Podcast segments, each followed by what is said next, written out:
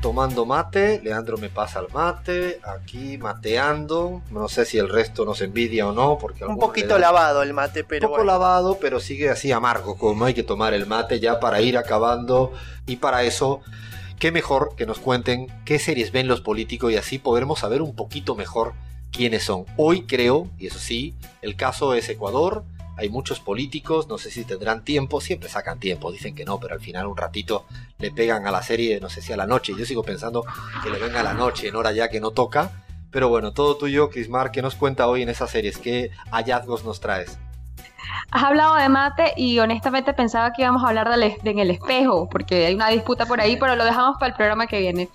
Exactamente, vamos a hablar de eh, las series que ve en primer lugar, Rafael Correa, por supuesto. Y se trata de nada más y nada menos que una de mis series favoritas, El Chavo del Ocho. El expresidente siempre ha sido un gran fan de este clásico que, según su opinión, marcó generaciones enteras de la cultura latinoamericana. Tanto así que Correa sostiene una teoría de que los personajes de la, la vecindad del Chavo, de Roberto Bolaños, resume esta lucha de clases que, que la vemos en Ecuador y en, toda la región. Doña Florinda y su malcriado hijo Kiko serían la nueva burguesía que llama chusma a los, a los don Ramones de la clase obrera trabajadora y que además vota por capitalistas como Don Barriga. Yo realmente es que le veo bastante relación, no sé ustedes. No, no hay nada mejor, Crismar, como justamente explicar estos fenómenos y hoy se habla de la lógica aspiracional y estas palabras así que quedan increíblemente grandilocuentes y Correa en esto no tiene otra mejor manera que plantearlo como el creo que dice todo el tiempo el complejo de Doña Florinda. Y ya todo el Ecuador sabe a qué se está refiriendo en esas ganas de ser más de lo que uno es, ¿no? Son los, florindos, él, habla de los florindos y, tenía toda una teoría en relación a eso, ¿no? esta clase media, arribista, egoísta, que ve como chusma a, la gente que lo rodea, ¿no? Pero que son finalmente lo mismo. Súper interesante. Y ahí el señor Barriga es la, burbuja inmobiliaria, es la especulación financiera en su máxima expresión. Tiene un poco de eso, ¿no? Ah, pensado en esos Madre mía, sí, tal cual, tratando de hacerle, de echar a cada rato el pobre don Ramón de su casa. Bueno, continuamos. Mauricio Rodas, el alcalde de Quito, está bastante pavoso porque la verdad es que yo o sea, no, no, no me lo veo, no me lo imagino viendo este tipo de series. Es Cristo y los apóstoles. O en inglés, Kingdom and Empire, que no traduce exactamente, o sea, no es literal, pero bueno, habla eh, es, una, es una, serie que, una serie que salió en secreto y que probablemente solo tuvo un éxito de estima, y esto siendo, bueno, bastante cortés. Se trata de una suerte de spin-off paralelo eh, de una serie que se llamaba La Biblia, pero que se centra en el advenimiento de Jesús y de sus fieles apóstoles. ¿Ustedes la verían? Yo, la verdad es que... Mm, mm, mm. Medio chupasirio, ¿no? Suena a esa. Es curuchupa, dicen los, ecuatorianos, que le preguntamos a Rafael Correa, de hecho, en la primera. Chupaserios, dijiste.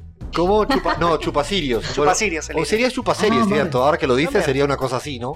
No sé, esa serie la verdad que no me dan ganas casi de verla, ¿eh? Lo siento. No, no, a ti sí, a me parece que sí, se le, le No, a mí me, las series bíblicas, las películas bíblicas me gustan, pero cuando hay una vuelta de tuerca, por ejemplo, eh, La Última Tentación de Cristo. Ah, muy bueno. Eh, esas películas me gustan, pero bueno, si es el relato oficial, es un poco aburrido.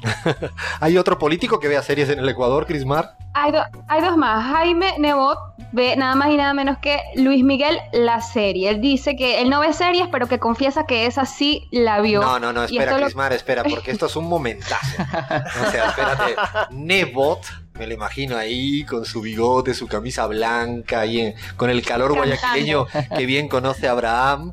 Eh, ¿Te lo imaginas ahí llorando así en un momento tierno de Luis Miguel? Yo, yo me lo imagino cantando. Cuando calienta el sol, aquí en la playa. Ahí sí me lo imagino, ¿no? No, total. Lo cierto es que esta serie eh, dibuja esa tormentosa relación padre-hijo y del camino al éxito del llamado Sol de México, que relatado así podría pensarse que se trata de una típica novela mexicana sin embargo, en esta bioserie también se trata un tema muy importante en la región, un tema tabú en la TV nacional mexicana al menos, como lo es las desapariciones. Solo un paréntesis ahí, Crismar. Sabes que Nebot es tan fanático de Luismi o de la serie de Luis Miguel que hace muy poco lo recibió al actor que interpretaba a Luis Miguel niño en Guayaquil y le entregó las llaves de la ciudad. y se confesó fanático de la serie. Y lo pueden revisar, no me estoy inventando, si no me creen, está todo documentado, señores. Yo lo retaría que cante. Me gustaría escucharlo. Bueno, continuamos y vamos a cerrar con Lenín Moreno, que la verdad creo que es que no es un gran fan de series, porque por más que busqué, no logré conseguir ninguna pista, pero hay un dato bastante interesante y es que, bueno, ¿qué va a hacer él? ¿Qué va a tener tiempo para estar viendo series cuando si eres el protagonista de la versión ecuatoriana de, House of Cards? Lo cierto es que por ahí hay un periodista, un periodista chileno, Patricio Meribel, que está planificando hacerle al menos, no una serie, pero sí un documental para preguntarle directamente al presidente ecuatoriano si se siente o no un traidor. Y a que no saben además cómo se llama este proyecto. La traición cuántica. Porque él habla todo el tiempo de eso, que no sé si sabe lo que es, de hecho nos lo decía Rafael Correa en la entrevista del primer programa, porque eso del cuántico, cuántica, es un, no sé, es un paradigma leniniano, yo que sé cómo llamarle.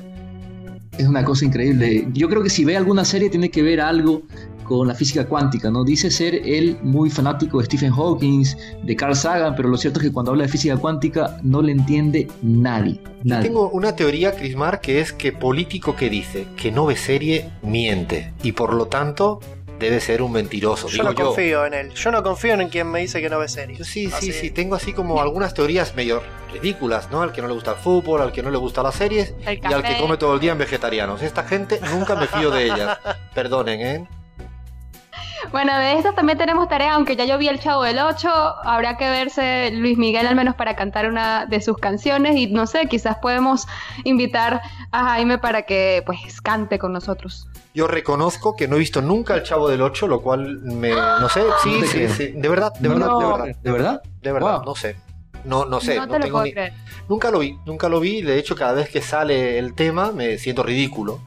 Así que algún día, igual que he hecho en otros países que me ha tocado hacer, pues lo veré, lo veré. Y lo que sí tengo ganas es ver la de Luis Miguel porque el otro día me enteré que el papá, el que le hace la vida imposible a Luis Miguel, era de mi tierra, de Cádiz.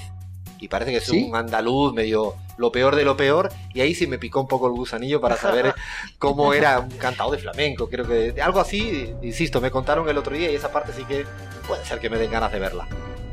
Así que... Bueno, dime, dime, dime, sí. No, no, que la lista sigue creciendo, así que tenemos bastante para ver en estos días. Tenemos deberes, tenemos deberes de seguir viendo series y seguir viendo qué series ven los políticos.